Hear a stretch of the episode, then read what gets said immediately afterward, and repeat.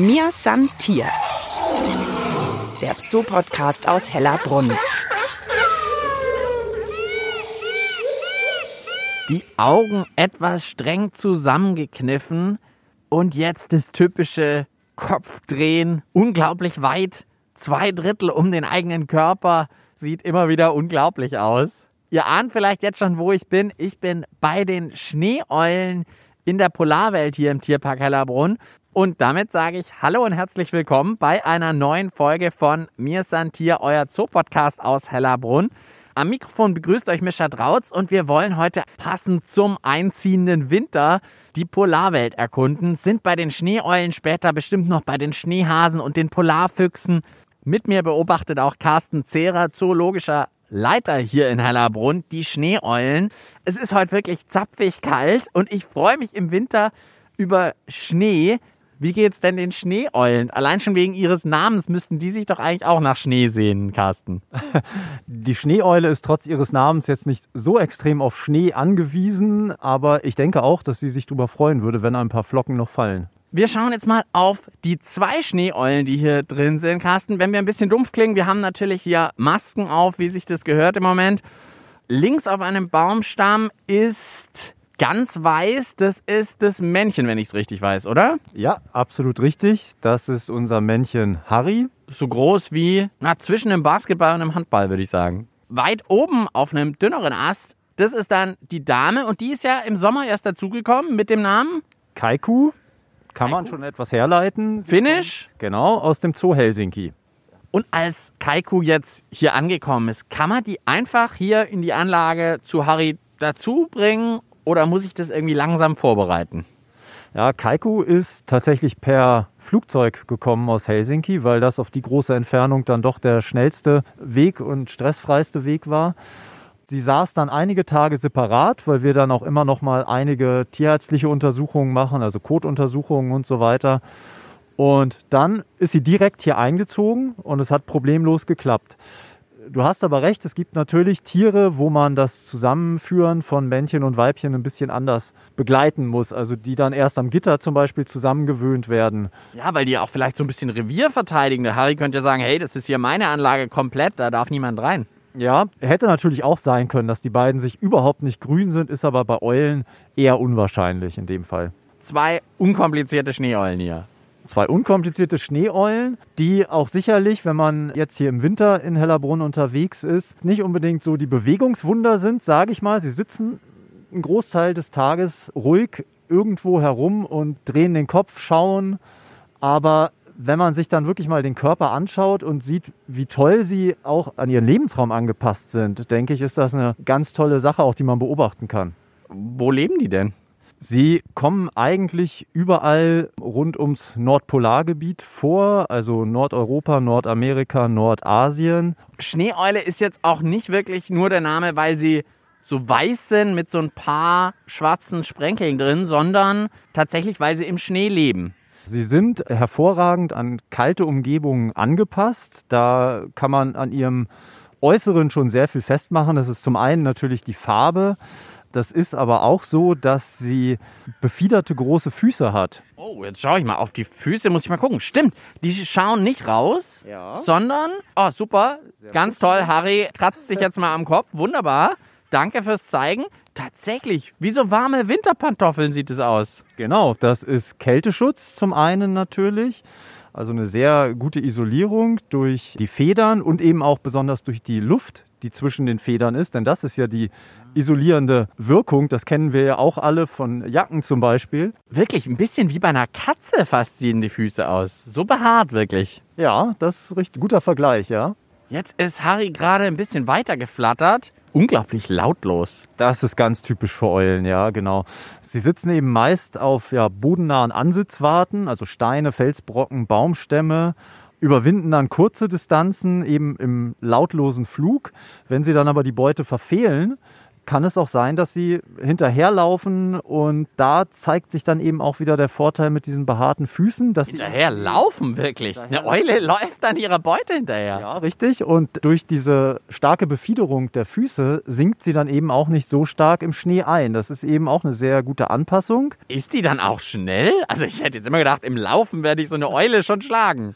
Ja, es ist so ein Laufen, Hüpfen, um eine Beute, die man vom Anfliegen her nicht erwischt hat, dann noch zu kriegen. Hüpfen, laufen sie dann wirklich hinterher.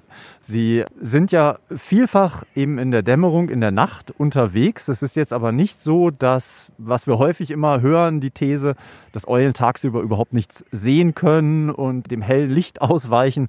Das ist auch nicht so, sondern Sie haben sich halt ökologisch daran angepasst, in der Nacht zu jagen. Da sind wenig andere Beutegreifer unterwegs aus dem Vogelbereich. Mit dem Nachtaktiv habe ich auch schon überlegt, ich meine, wenn die in der Polargegend wohnen, da ist es ja auch manchmal super hell. Also da ist es natürlich manchmal eine Zeit, wo es nicht hell wird, aber manchmal auch, wo es nur hell ist. Deswegen müssen sie ja auch im Hellen was machen können. Absolut richtig. Also gerade Schneeeulen sind Eulen, die eben auch durchaus tagsüber jagen können. Nämlich gerade in der Brutzeit zum Beispiel. Da kann man den Küken nicht sagen, so, heute gibt es nur Nachtsfutter, sondern die müssen halt 24 Stunden sozusagen fast versorgt werden.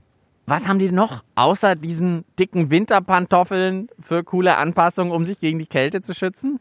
Ja, sie haben auch rund um den Schnabel Federn. Das ist natürlich auch ein hervorragender Schutz vor Kälte. Der Schnabel ist ja nicht so präsent und deutlich zu sehen, wie das bei anderen Eulen der Fall ist. Gefühlt nicht so lang sieht er aus, oder? Mhm.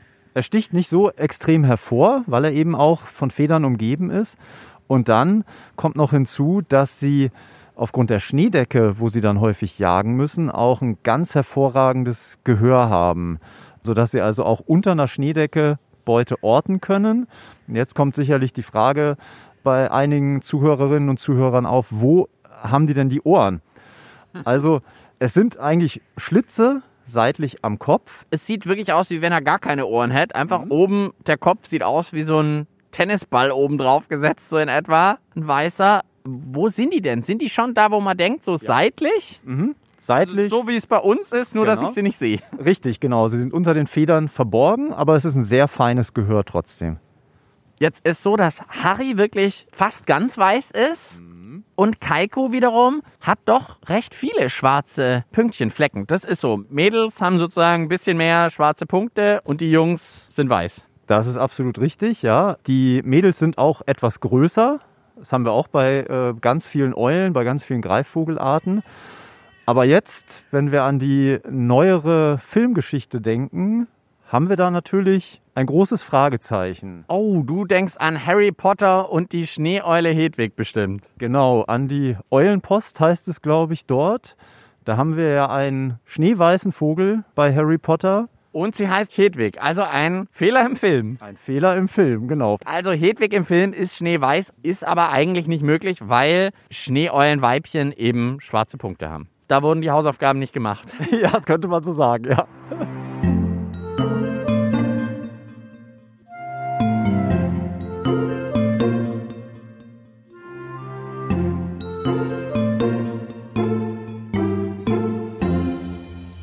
Ich bin immer noch mit Carsten bei den Schneeeulen, jetzt auf der kleinen Brücke, also wo man wirklich innerhalb der Anlage ist. Ja, man steht direkt den Tieren gegenüber, ohne Draht, ohne Glas dazwischen. Und das ist schon ein ganz besonderes Tiererlebnis dann auch. Und die sind dir jetzt auch noch nicht auf den Kopf geflogen?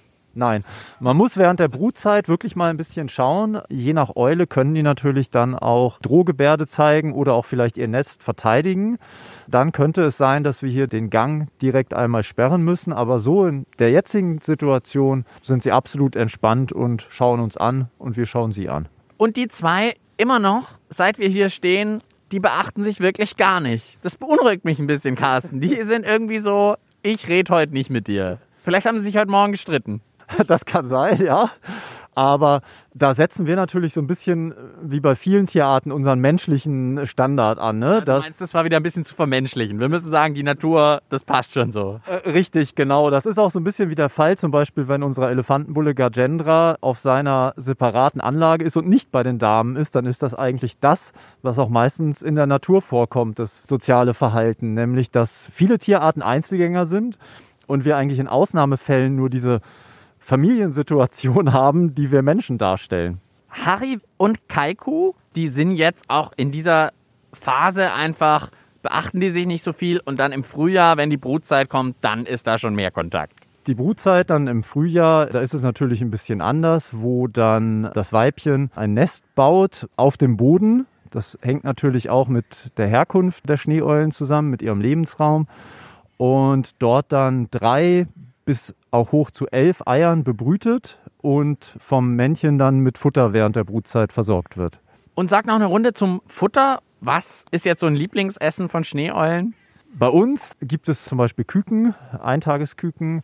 In der Natur sind sie sehr spezialisiert eigentlich. Da fressen sie hauptsächlich Lemminge. Und es gibt ja bei Lemmingen, was die Bestandsentwicklung angibt, gibt es immer so auf und nieder. Äh, das ist völlig normal. Und in ganz schlechten Lemmingjahren, also wo wenig Lemminge gejagt werden können, weichen Schneeeulen auch sehr häufig Richtung Süden aus. Also da gibt es ganz interessante Beobachtungen, dass die zum Teil auch bis Süddänemark, Norddeutschland hier vorkommen. In der Natur in Norddeutschland Schneeeulen. Gerade wenn es halt schwere Winter auch sind und wenige Lemminge gibt, weichen die sehr stark aus. Da gibt es in Amerika regelmäßig auch zum Beispiel Beobachtungen in äh, Georgia. Stimmt, jetzt wo du sagst, ich habe vor kurzem mal gelesen, dass im Central Park in New York eine Schneeeule gerade irgendwie war und voll die Attraktion und jeden Abend 500 Leute hingeströmt und die Schneeeule angeschaut haben. Ja, richtig. Das war auch mit Sicherheit eine, die aus den nördlichen USA dort, aus den nordöstlichen Staaten dorthin gezogen ist. Sie haben zu wenig Futter, suchen anderen Lebensraum. Das klingt auch schon wieder, dass es nicht ganz so leicht ist für die Schneeeulen hier auf der Welt gerade durch Klimawandel, durch Landnutzung auch, durch Menschen sind Schneeeulen wirklich, ja, große Verlierer in der aktuellen Zeit. Und da gibt es Untersuchungen, dass der Bestand innerhalb von drei Generationen, so rechnet man das dann, das wären also bei Schneeeulen so ungefähr 36 Jahre, um bis zu 50 Prozent zurückgegangen ist. Das ist schon eine ganze Menge. Ja, das ist eine Menge und das ist auch der Grund, warum die Schneeeule jetzt in der letzten Veröffentlichung der roten Liste für bedrohte Tierarten wirklich als gefährdet gilt. Und anhand von Schneeeulen kann man eben auch sehr schön, ähnlich wie bei Eisbären, darauf hinweisen und aufklären, was es mit dem Klimawandel auf sich hat. Gibt es irgendwas Konkretes noch, wie man die Schneeeulen besser schützen könnte? Ja, Deutschland selber ist jetzt ja nicht Schneeeulenland, aber es ist eine Eule, die in zoologischen Gärten sehr, sehr häufig vorkommt, schon seit vielen Jahrzehnten. Und aufgrund eben ihres Gefährdungsstatuses gibt es seit letztem Jahr auch ein europäisches Erhaltungszuchtprogramm. Das Thema hatten wir ja schon öfter in dem Podcast. Das ist eigentlich wie eine Partnervermittlung mit einer angeschlossenen Ahnentafel, sodass man also in Zoos möglichst unverwandte Tiere eben pflegt und dann auch züchtet, um den Bestand aufrechtzuerhalten. Und der Zoo Helsinki, wo auch unsere Kaiku herkommt, hat im letzten Jahr die Aufgabe übernommen, ein Erhaltungszuchtprogramm für die Schneeeule zu führen. Einfach um darauf vorbereitet zu sein, wenn es wirklich mit der Art in der Natur noch weiter bergab geht. Also deswegen durchaus die Hoffnung, dass Harry und Kaiku kleine Eulenbabys machen. Apropos Eulenbabys, kleine Elefanten sehen wir mit Otto, kann man sich auch gut vorstellen. Auch bei Löwen oder Schimpansenbabys kann man sich alles gut vorstellen. Eulenbabys habe ich jetzt nicht so vor Augen. Eulenbabys, oder bleiben wir mal hier bei den Schneeeulen, sind tatsächlich so kleine graue Flauschebälle erst einmal. Also so ein bisschen wie Küken? Ja, aber sie sind halt grau, noch völlig anders gefärbt als die Eltern. Und ein Kollege von mir hat das mal sehr gut verglichen. Wenn sie dann wachsen und wirklich die Federn verlieren zum Teil, sehen sie so ein bisschen aus wie geplatzte Staubsaugerbeutel. Ui. also es sieht so, sie, sie fusseln halt etwas. Und das trifft es eigentlich sehr gut. Ab einer gewissen Größe fliegen dann überall so die Federn herum.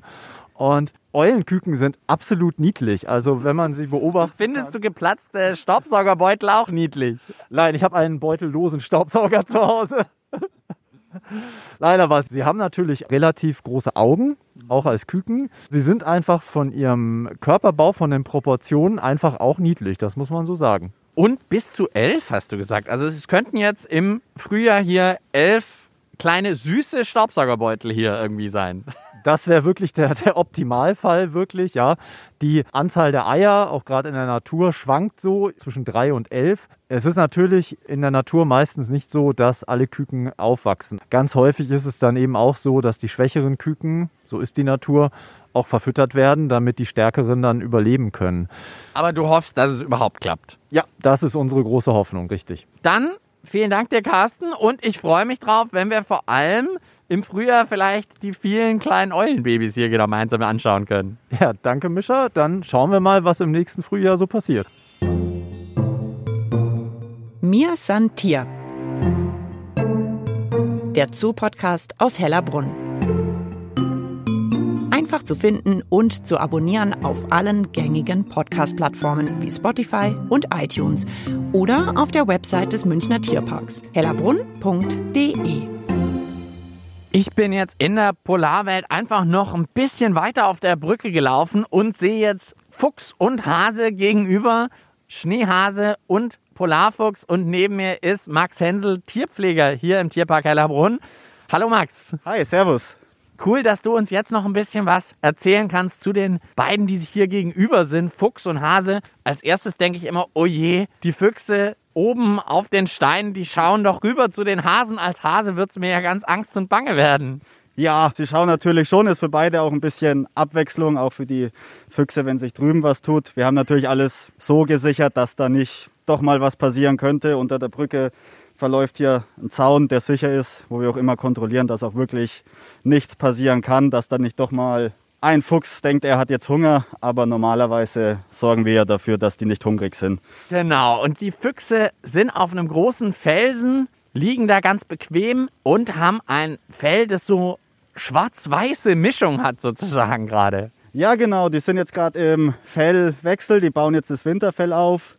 Dadurch sehen sie auch ein bisschen pummelig aus. Das ist natürlich sehr, ein sehr dichtes Fell. Werden jetzt halt so langsam weiß. Im Winter sind sie dann fast komplett weiß. Da kann man wirklich Tag für Tag eine Entwicklung sehen. Genau, genau. Da kann man immer sehen. Also im Sommer sind sie grau. Ich bin jetzt noch nicht so lange hier. Ich habe sie auch noch nie komplett weiß gesehen. Ich habe oh. sie jetzt im, ich bin jetzt die ersten paar Wochen hier drüben sozusagen, war davor in der Mühle und bekommt es jetzt eben selber das erste Mal so ein bisschen mit und verfolgt es auch ganz gespannt, wenn sie dann immer so ein bisschen umfärben. Wie gesagt, im Sommer waren sie schon sehr grau und jetzt hat, kommt so langsam das weiße Fell durch.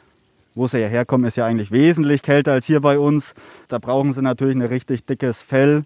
Die haben auch einen sehr hohen Wollanteil drinnen. Angeblich, was man liest, bis zu 97 Prozent Wolle und dann halt ein bisschen Krannenhaare. Wie lange dauert es noch, bis die richtig komplett weiß sind? Schwierig einzuschätzen, aber ich denke schon, dass das jetzt in ein paar Wochen dann auch durch ist, weil wie gesagt, es, man, man kann es täglich beobachten, dass es immer ein bisschen weißer wird. Dauert nicht mehr allzu lange. Also an Weihnachten sind sie weiß. Hoffentlich, dass es auch schön aussieht für Weihnachten. Und was macht dir am meisten Spaß, wenn du tagtäglich die Füchse siehst und beobachtest? Ja, was mir vor allem Spaß macht bei denen ist, die sind natürlich sehr neugierig, was schon sehr spannend ist, wenn man auf die Anlage geht, um sauber zu machen oder mal ein bisschen was beschäftigungsmäßig reinmacht für die. Die sind natürlich immer interessiert, die kommen her, die stehen dann auch schon direkt an der Tür. Das finde ich schon richtig schön bei denen. Es ist nicht wie andere Tiere, die dann natürlich oh, schnell weg oder halt auch bei den Eisbären zum Beispiel, wo du ja gar nicht so rein kannst. Das ist bei denen natürlich schon sehr cool, dass du da so einen relativ direkten Kontakt haben kannst. Und so ein paar Tipps für Besucherinnen und Besucher, auf was sie achten sollen. Das sind jetzt oben auf dem Felsen sind jetzt zwei Füchse. Genau. Also wir haben nur zwei Füchse, mehr werden es nicht. Man sieht sie hier immer rumlaufen. Man sieht ja hier auf den Anlagen auch wirklich schön die, die Pfade von ihnen. Meistens sind sie gut zu sehen. Wenn sie mal nicht zu sehen sind, verstecken sie sich irgendwo hinter diesen großen Stein oder da hinten äh, bei der Tür sieht man auch noch so einen schwarzen Kasten. Äh, ah, da kann man von der Brücke ja auch so ein bisschen reinschauen. Genau, also tatsächlich, wenn man sie nicht gleich sieht, dann doch so ein bisschen die Boxen anschauen. Oder genau. bei dem großen Stein? Man sieht sie eigentlich immer relativ gut. Das ist schon, macht schon Spaß und für die Besucher allgemein hier ist natürlich schön. Rechts ist was zu sehen, links die Schneehasen sind auch zu sehen. Da Stimmt, die haben wir jetzt ganz vergessen. Oh je, die armen Schneehasen, wir laufen mal gleich ein bisschen weiter.